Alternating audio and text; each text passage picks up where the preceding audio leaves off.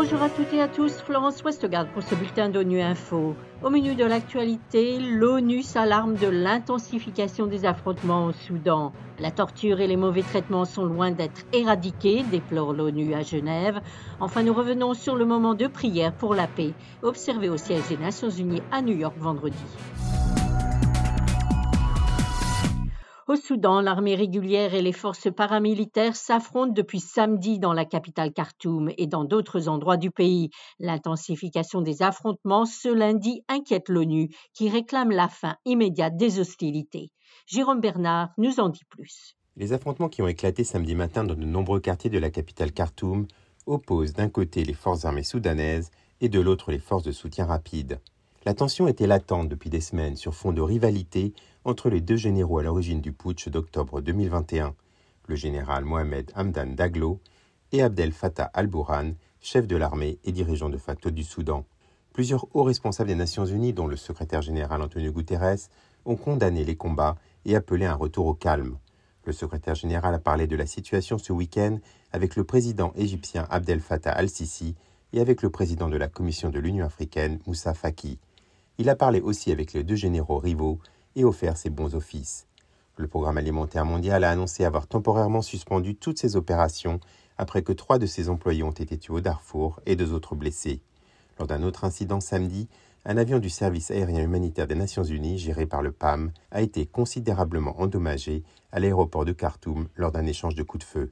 L'envoyé de l'ONU au Soudan, Volker Pertes, a condamné ces attaques et a insisté sur le fait que les civils et les travailleurs humanitaires ne sont pas une cible.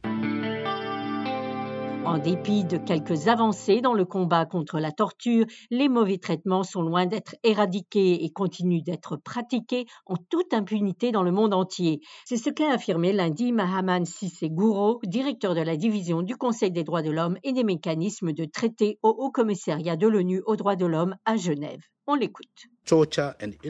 La torture et les mauvais traitements continuent d'être pratiqués en toute impunité partout dans le monde et que les victimes de telles atteintes ainsi que leurs proches obtiennent rarement recours.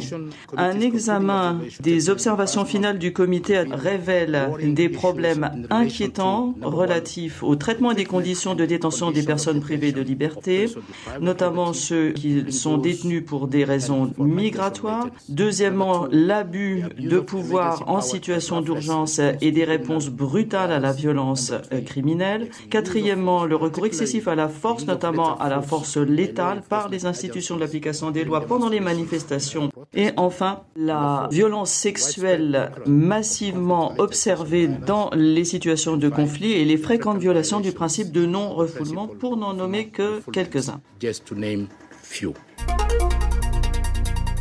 Des dirigeants de multiples confessions se sont réunis au siège de l'ONU à New York vendredi pour observer un moment de prière pour la paix. Moment unique où coïncidait le dernier vendredi du Ramadan, la Pâque chrétienne, la fin de Pessa et le festival sikh de Vesaki. La prêtre épiscopalienne et directrice du Centre interconfessionnel de New York, Chloé Breyer, était parmi les leaders religieux à mener une prière. On l'écoute. Nous sommes très honorés d'être ici pour prier pour la paix, avec au moins sept traditions religieuses différentes présentes à un moment de l'année où non seulement Pessa, la Pâque et le Ramadan coïncident, mais aussi le Vaisakhi, la tradition sikh, et d'autres fêtes religieuses encore. C'est tout simplement l'occasion de faire valoir les ressources de longue date pour la paix qu'ont à offrir les traditions religieuses du monde, qui d'ailleurs s'alignent sur les objectifs des Nations Unies. Au centre interconfessionnel de New York, l'un de nos objectifs est toujours d'élever les femmes leaders religieuses, qu'elles soient ordonnées ou non. Lorsque je pense aux Nations Unies et aux femmes chefs religieuses, je pense à la résolution 1325 et à la nécessité d'avoir plus de femmes autour des tables de négociation de paix, qu'il s'agisse de femmes religieuses ou non. C'est certainement quelque chose dont notre monde a besoin en ce moment. Je pense à l'Afghanistan, à l'Iran, aux changements qui se produisent dans notre propre pays et je me rends compte à quel point il est est essentiel que les femmes, qu'elles soient croyantes ou non, puissent s'exprimer à la table des négociations.